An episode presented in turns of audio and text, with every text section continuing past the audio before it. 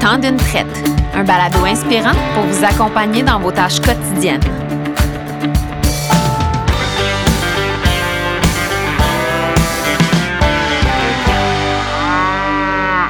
Le temps d'une traite vous est présenté par Trau Nutrition, leader en alimentation animale.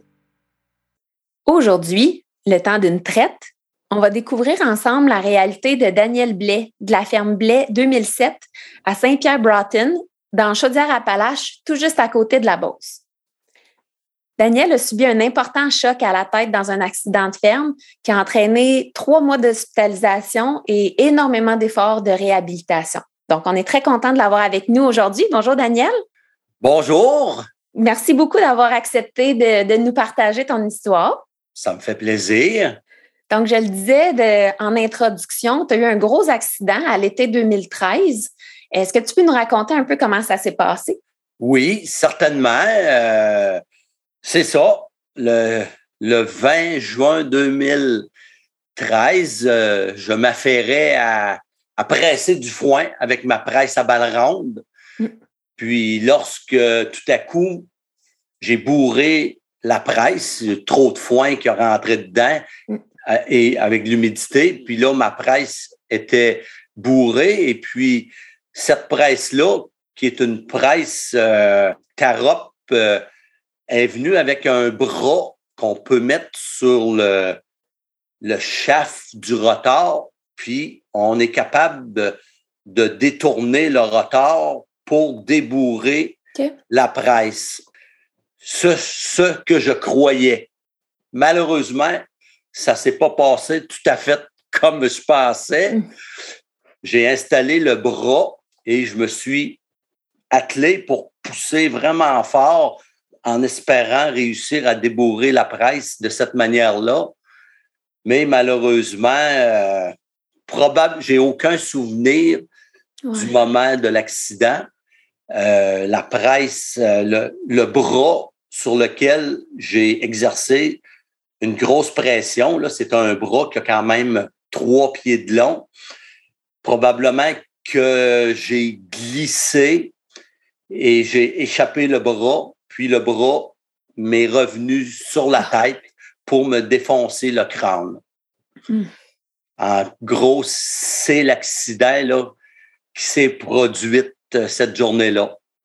Puis là, tu le dis, on perd le fil, là, évidemment. On... Mais après ça, tu étais toujours sur tes pieds, tu t'es relevé de ça pour sortir du champ. Oui, euh, honnêtement, moi, j'ai un blackout d'à peu près une semaine que je me rappelle plus de rien après l'événement. Juste, juste avant, je me rappelais ce que je faisais et au moment de l'impact, c'est un, un trou noir là, pour une semaine. J'étais pas dans le coma, mais mon cerveau était comme sur une note, là, il, ne fonctionnait plus, là. Ça fait que oui, je, présume. Ce que, ce que je vais vous raconter là, c'est la reconstitution que moi et mes proches, on a déduit qui est arrivé. Ouais. Dans, dans un monde où j'aurais toute ma tête, après avoir reçu ce coup-là sur la tête, j'aurais pris mon téléphone cellulaire, j'aurais appelé du l'aide. Ouais. Mais c'est pas ce qui s'est passé. Euh, je ne sais pas, probablement l'instinct de. Moi, probablement, j'avais juste une idée en tête, m'en retourner à la maison. Mm. Fait que j'ai embarqué dans le tracteur, puis je suis parti, puis on voit tout là, le trajet que j'ai fait. J'ai failli rentrer dans un fossé, je me suis réavisé, puis éventuellement, j'ai perdu connaissance au volant de mon tracteur. Euh, un tracteur, pas de conducteur, ça peut faire bien des affaires. Et on peut, on va dire, j'ai été très chanceux. Finalement, le tracteur s'est accoté sur un arbre, puis s'est mis à virer de saut. Fait que lorsque j'ai été secouru, c'est mon frère qui m'a trouvé là. On évalue peut-être que ça a pris peut-être une heure, une heure et demie oh avant que qu'on me trouve. Donc, moi, j'étais inconscient au volant que du tracteur, puis le tracteur virait de saut. Fait que mon, frère, là, ce qui est arrivé, ben là, il a appelé l'ambulance tout de suite. Fait que j'ai été transporté d'urgence à l'hôpital de Thetford et eux, immédiatement, m'ont transféré à l'Enfant Jésus de Québec. OK. C'est en gros là un peu le, fil là, des événements jusqu'à mon hospitalisation. Là. Puis là, on le disait aussi tantôt, donc tu as été euh, un bon moment, là, plusieurs semaines à l'hôpital. Euh, c'est opération par-dessus opération ou comment ça s'est passé pour toi? Euh, non, ça a été une grosse opération. Ils ont dû m'ouvrir, là, si on peut dire, la calotte. oui, le crâne, vraiment. Coupé, là, du côté gauche, au-dessus de l'oreille gauche pratiquer une ouverture pour euh, aller éponger le sang qui s'était répandu dans le cerveau. Et évidemment, ça a fait une séquelle au cerveau. Euh, dans mon cas à moi, le cerveau est tout compartimenté. La motricité, euh, il y a plein de choses là que on va dire que j'ai été chanceux là-dedans. Ma motricité n'a pas été atteinte, ou que ça l'a frappé, moi, ça a été au niveau du langage. Mon centre, mon, mon langage a été beaucoup, beaucoup affecté. OK. Ben écoute, on, on discute avec toi aujourd'hui, puis on le ressent pas du tout. Fait que on voit qu'il y a eu beaucoup de, de travail, mais justement, j'aimerais ça que tu me dises comment tu as trouvé la force puis la motivation pendant toute la réhabilitation que ça exige de justement réapprendre à parler et tout ça. Là? Euh, oui, oui. Je pourrais peut-être préciser un petit peu que j'ai été comme deux semaines à cause de mon trauma au cerveau et ensuite, j'ai fait un embolie pulmonaire suite ah. Probablement le fait que j'ai été alité pendant quasiment deux semaines, s'est formé un caillot dans, ma jambe, puis le caillot a monté au, au poumon. Euh, c'est j'aurais pu y rester mm. une deuxième fois là parce que c'est très très très dangereux là apparemment que c'est comme une crise cardiaque mais au niveau des poumons là.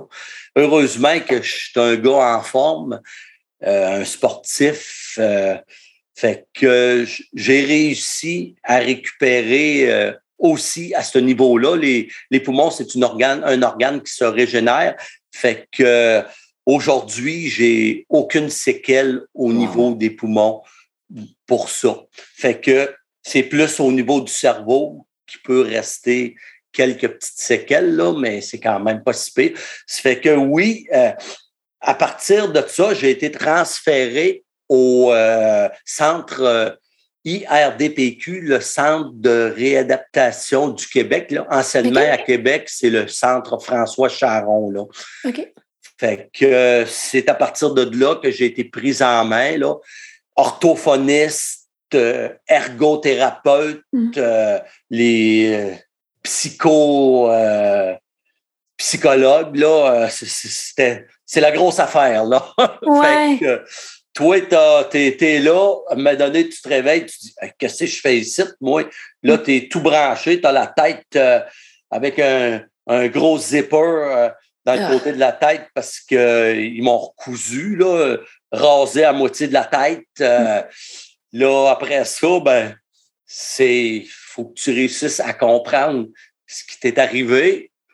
Puis après ça, une fois que tu as tout compris l'histoire, ben là, tu te dis la vie continue, je suis chanceux d'être en vie.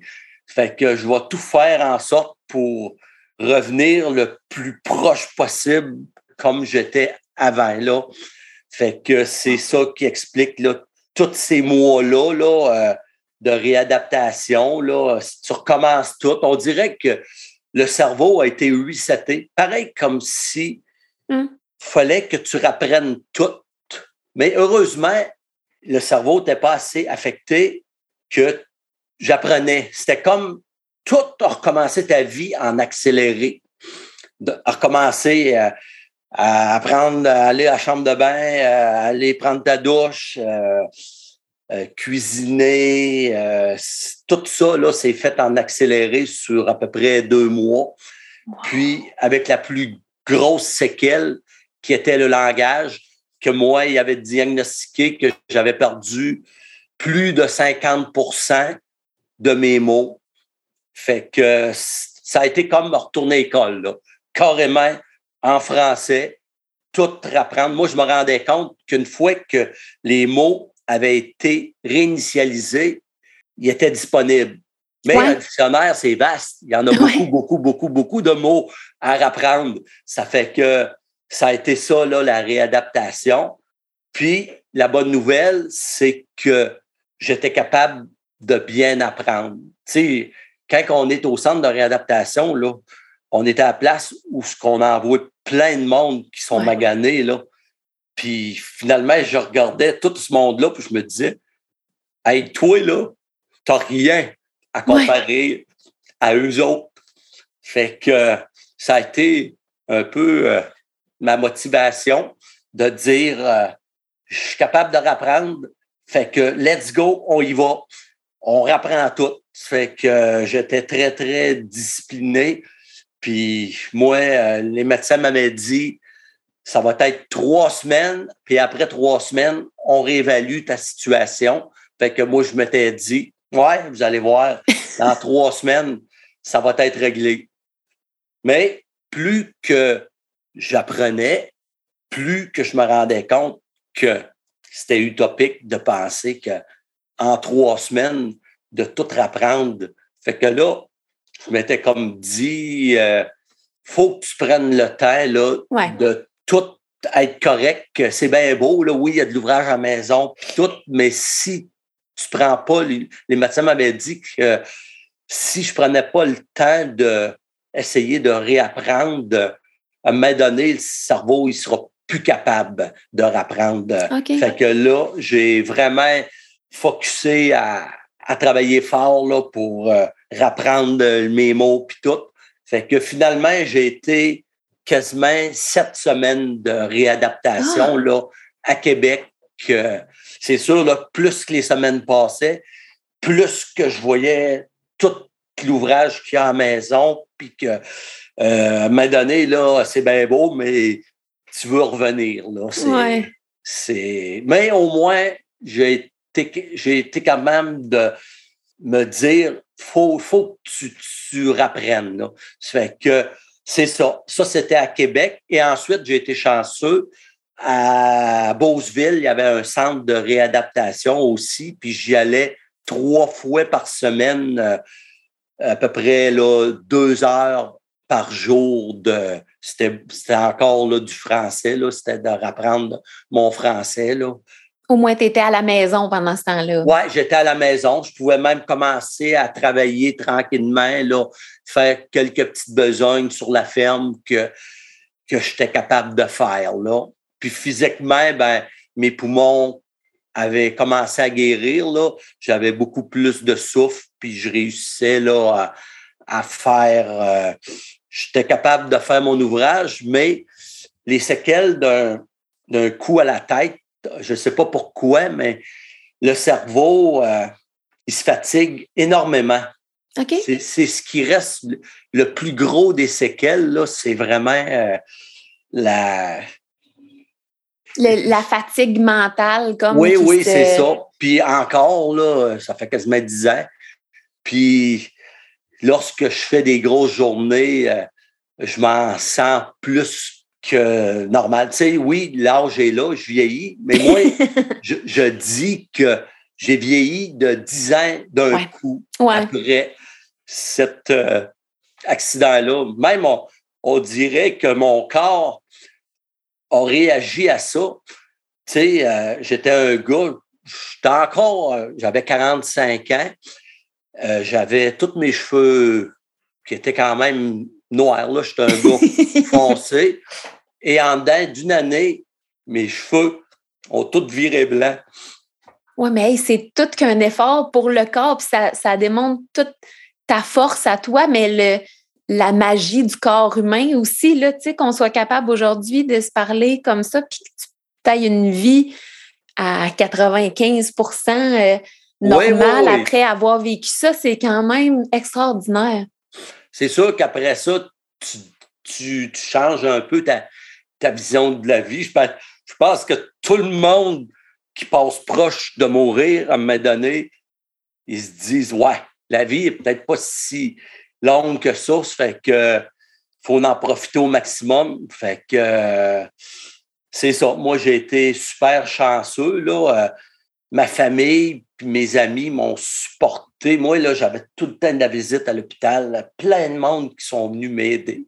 Puis ça, ça, ça l'a vraiment aussi aidé à ma guérison, là. Quand ah, le monde venait me voir, puis Hey, let's go, mon Dan, t'es capable. Fait que c'était un plus aussi pour moi. Tu n'as pas eu le temps d'avoir des périodes de, découragement là-dedans. Tu sentais toujours que ça avançait bien, puis tout le monde était là derrière toi aussi, tu sais.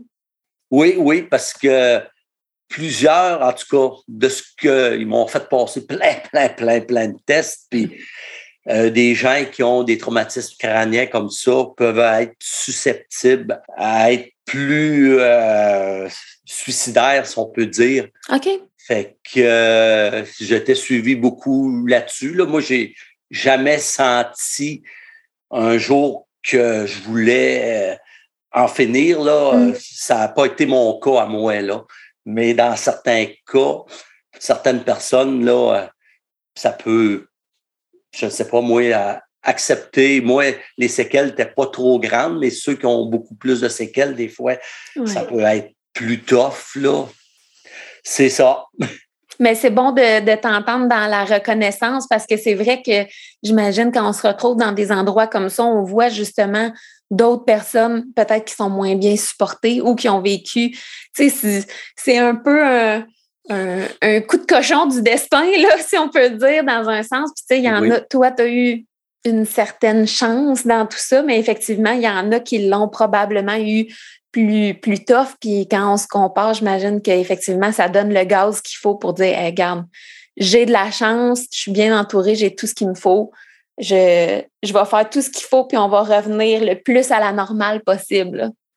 Oui, oui, parce que mon médecin me disait que moi, là, euh, neuf personnes sur dix ne reviendront pas aussi bien que moi. Une personne sur dix qui vont réussir à continuer à une vie relativement normale, là, puis il y en a d'autres qui sont même pas capables de travailler, ils se fatiguent à rien, pas capables de travailler plus que 20 heures par semaine, euh, la fatigue les gruge. Fait que pour ça, moi, j'ai été très, très, très chanceux. Là. Oui, puis tu n'as pas une job comme les autres non plus, là, on s'entend. C'est une job. Ah, c'est ça. si tu mets à compter les heures, là, ça ne marche pas.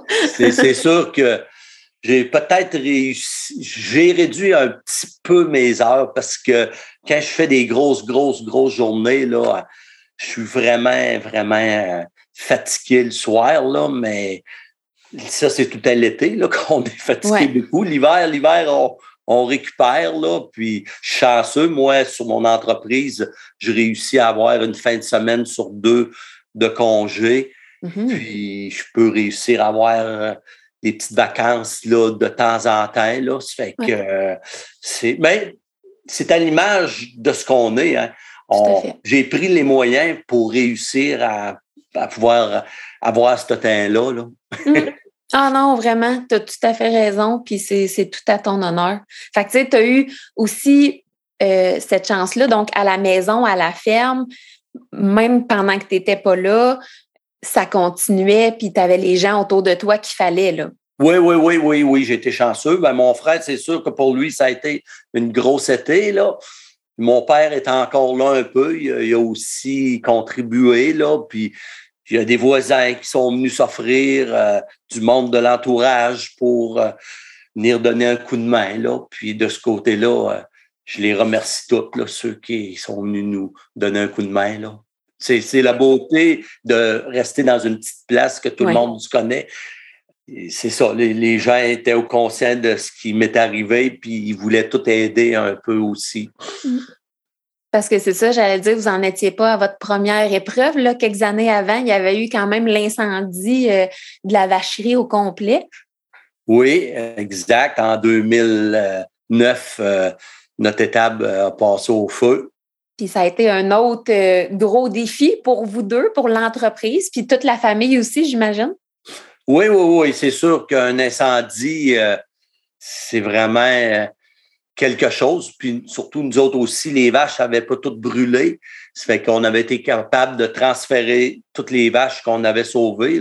C'est 85% du troupeau qui a été sauvé. Ah. On, avait, avait une ferme qui était pas très loin, à 3 km, qu'eux avaient une étape de disponible, euh, déjà tout installé avec le pipeline, puis tout. Ça fait qu'on a pu transférer nos animaux là, puis continuer à traire nos vaches là, euh, pendant qu'on bâtissait. C'est sûr que c'était été une grosse, grosse épreuve parce que même des fois, je me fais dire ça aurait peut-être été mieux que les vaches brûlent puis que tu n'aies pas avoir de train à faire puis te concentrer sur la reconstruction. Mais bon, on, aime nos vaches, si on les a sauvées, ça fait qu'on était content de, les, les, avoir là, quand on a recommencé la nouvelle, dans la nouvelle vacherie. Puis, as-tu l'impression que lequel des, des, deux épreuves a été la plus euh, challengeante pour votre entreprise? Euh, je pense que c'est l'incendie. Oui. Euh, vraiment, c'est difficile parce que du jour au lendemain, on n'avait pas dans le placard un plan de construction au cas où qu'on passe au feu. Là. Ouais. Il a fallu tout euh, en dedans. Nous autres, un mois après, la reconstruction était commencée parce qu'on était rendu au début juillet, puis si on voulait que l'étable soit fonctionnelle pour euh, la prochaine saison, euh, ça a fini, on a fini le 22 décembre. On a rentré les vaches juste, juste, avant l'hiver. Là. Ça fait qu'il ne fallait pas trop tarder. Sinon, euh, c'est ça. oui. Ah, c'est fou. Alors que entre l'accident et ton retour sur la ferme, il s'est écoulé combien de temps? Ben, ben vous voulez dire, OK, après mon accident. Oui, tu sais, dans le fond, tu as, été absent pendant combien de temps à peu près? Ben, j'ai été absent, totalement absent, à peu près un mois et demi que j'étais complètement à l'hôpital. Après ça, j'ai commencé à sortir une fin de semaine sur deux, là, la première fin de semaine. Puis après ça, je sortais là, à toutes les fins de semaine. Là. OK. Fait que puis ça, c'est arrivé le 20 juin, puis j'ai sorti complètement de la réadaptation. Je pense qu'on était rendu le 20, le 30 août. OK. OK on parle là, de quasiment 12, 11, 12 semaines. Là. Mm. Puis évidemment, ben, j'ai recommencé le boulot très progressivement. On peut dire là, que tout cet accident-là, j'ai recommencé à temps plein au début de l'année. OK, l'année suivante. 2014, mettons, là, on dit le 1er janvier 2014, là, je me suis dit, bon, une nouvelle année, go, tu es capable, on, recommence là, à travailler comme il faut. C'est vraiment inspirant. Puis, tu sais, euh, on se le disait, c'est pas, euh, tu n'as pas fait le cowboy, là, c'est un accident, c'est vraiment un accident dans le vrai sens du terme.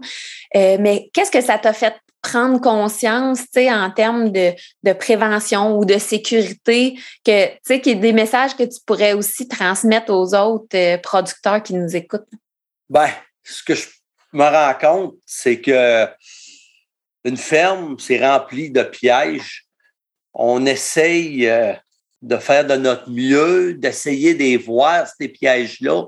Mais comme dans mon cas à moi, euh, je pouvais vraiment pas prévoir. Là. C'était vraiment un accident très bête. Euh, c'est ça. Euh.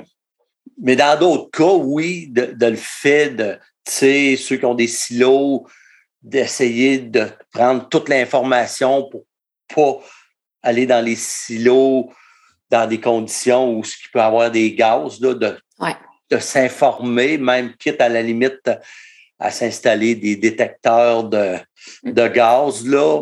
Puis, euh, Oui, dans mon étape, j'ai passé au feu. J'essaye d'être le, de mes installations soit le plus à jour possible, l'électricité, d'être le plus à jour possible, mais malgré tout ça, ça peut arriver, là. C'est plate. Hein? On peut pas, on peut pas, malgré tout ce qu'on ce qu'on peut faire, mettre le risque à zéro, là. Mais on peut être bien préparé, on peut avoir des bons papiers de fait pour s'il nous arrive quelque chose, au moins euh, les, gens qu'on laisse euh, à, gérer ça ou les gens qu'on laisse derrière nous n'ont pas, euh, pas autant de problèmes. Oui, oui, c'est sûr que dans mon cas à moi, bon, je me disais toujours, ouais, un jour, mon testament, il faudrait que je me fasse un testament. faudrait, faudrait, faudrait, faudrait. Et j'ai eu mm. l'accident avant de l'avoir fait.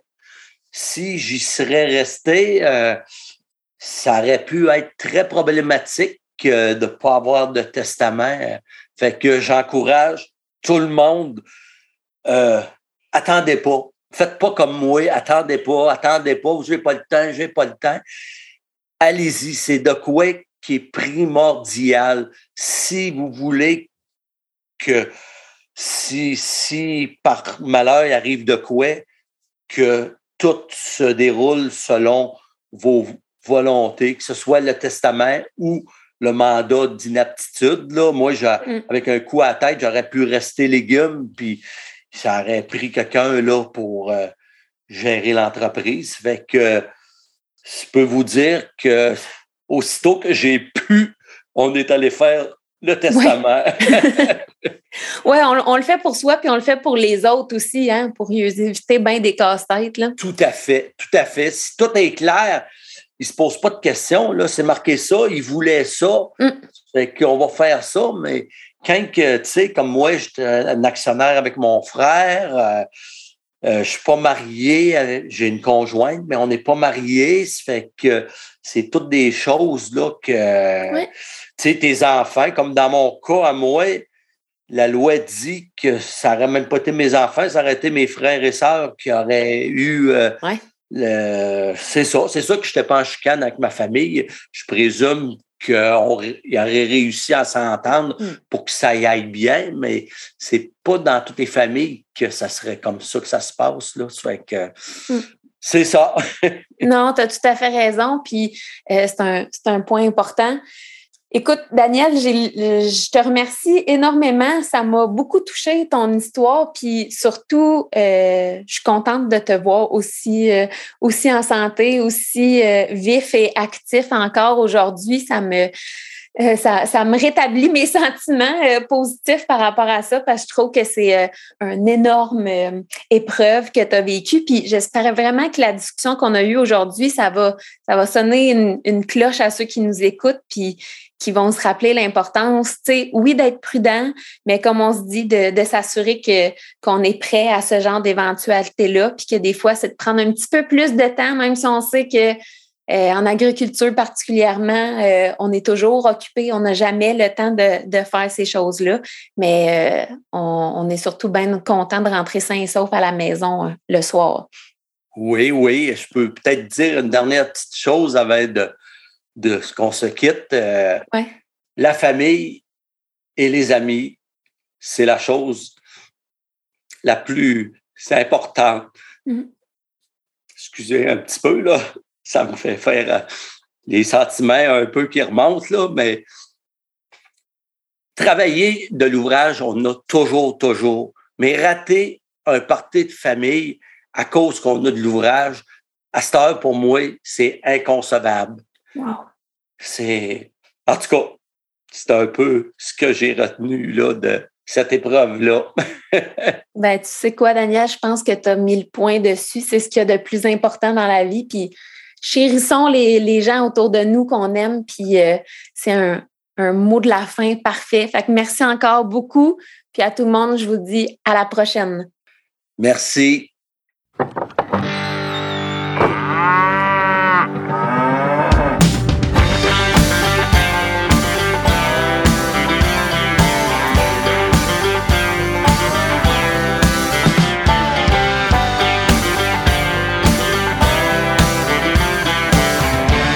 Ce balado vous a été présenté par Trau Nutrition et son réseau de centres de services Suregain du Québec, chef de file en nutrition animale.